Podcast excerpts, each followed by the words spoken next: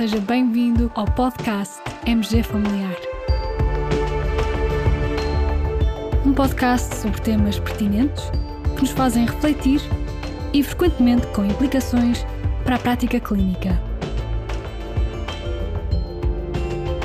E damos as boas-vindas ao nosso anfitrião, professor Carlos Martins.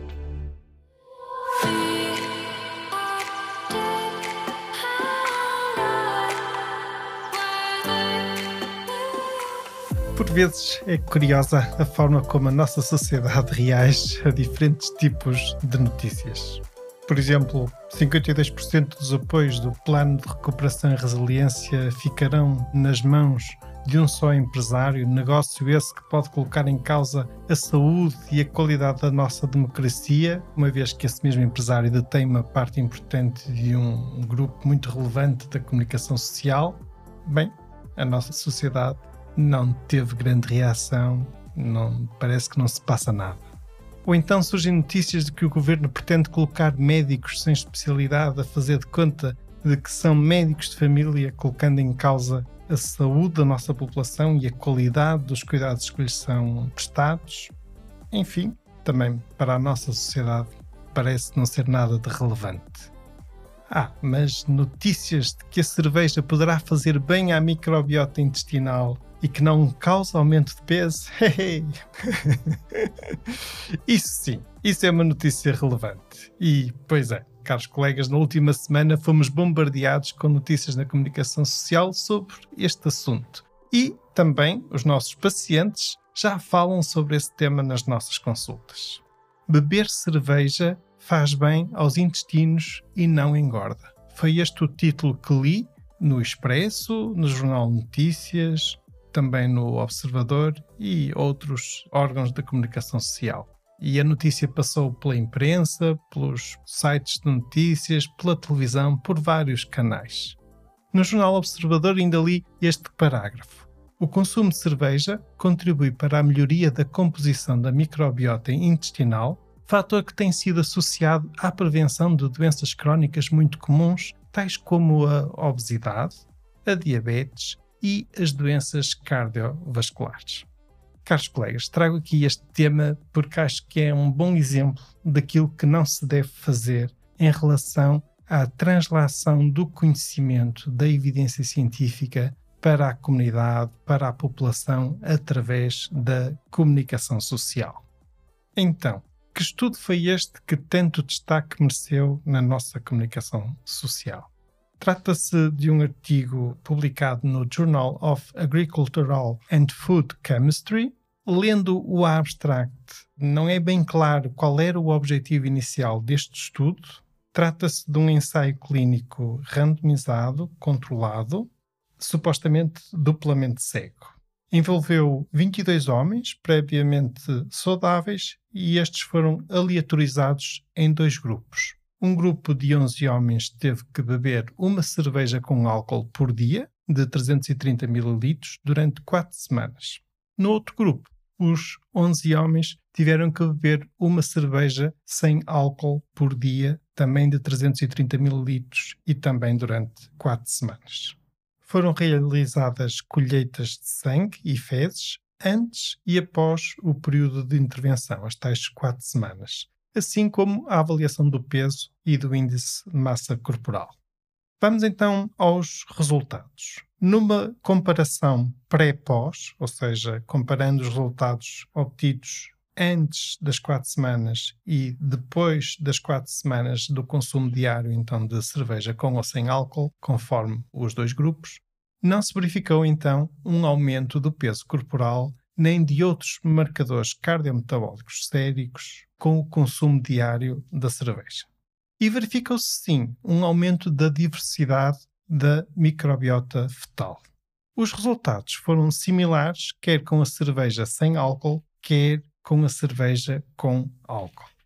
Então agora vamos cá compreender porque é que temos aqui vários problemas que nos impedem de poder afirmar aquilo que os títulos na comunicação social diziam que beber cerveja faz bem aos intestinos e não engorda. Já nem vou comentar o aspecto de o estudo ser considerado como duplamente cego, pois confesso que tenho aqui algumas dúvidas. Quem consome cerveja normalmente nota um sabor diferente entre a cerveja com álcool e a cerveja sem álcool, e portanto penso que será difícil ocultar isso dos participantes do estudo. Mas, ok, posso estar enganado, podem os investigadores terem encontrado aqui uma forma de fazer essa ocultação.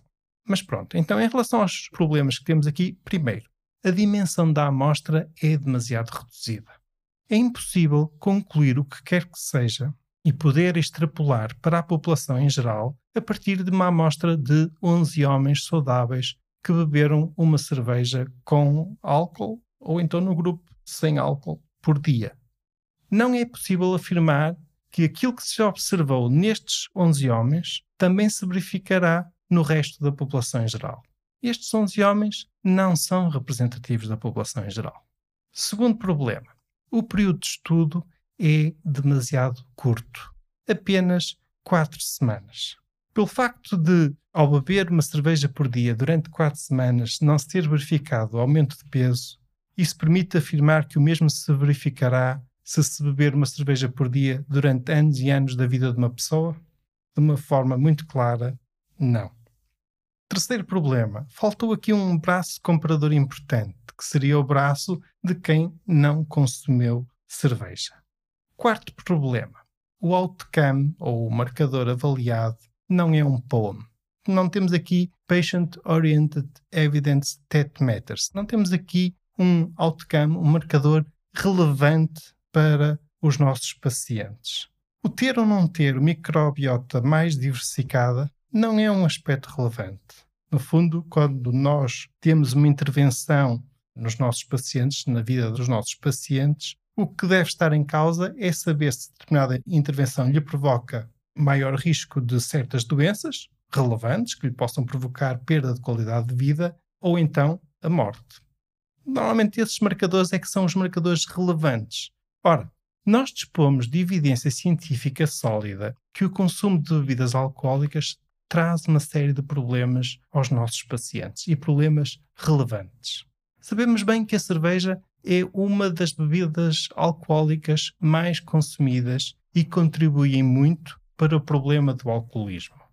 Conhecemos bem a cascata de problemas que o consumo excessivo de bebidas alcoólicas traz à vida e à saúde das pessoas. E que vão desde problemas nas relações sociais e laborais, problemas familiares, problemas de comportamento violento, até às várias patologias associadas ao consumo de álcool, e tudo isto com perda de qualidade de vida. Por esse motivo, é lamentável que, com base num estudo de reduzidíssima dimensão, de muito curta duração, com outcomes irrelevantes, se tenha desencadeado uma cascata de notícias na comunicação social que pode incentivar ainda mais o abuso do consumo de álcool. Agora, com a desculpa de que até dizem nas notícias que a cerveja faz bem à saúde é que quem lê o título das notícias, entre aspas aqui, beber cerveja faz bem aos intestinos e não engorda, é com essa impressão que fica.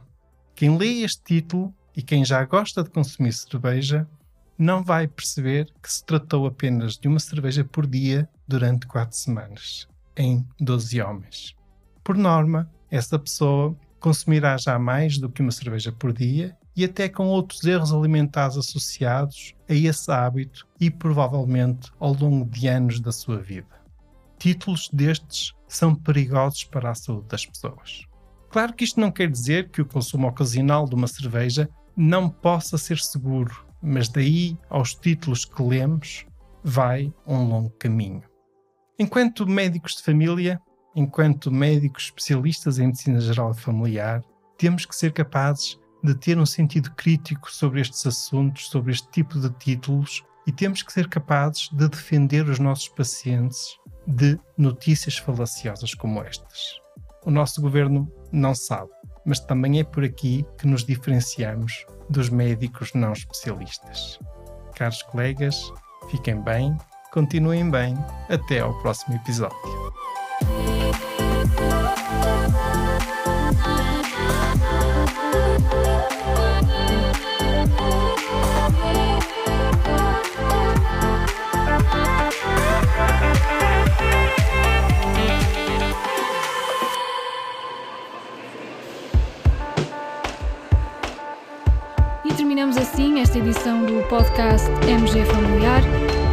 Obrigada por nos ouvir.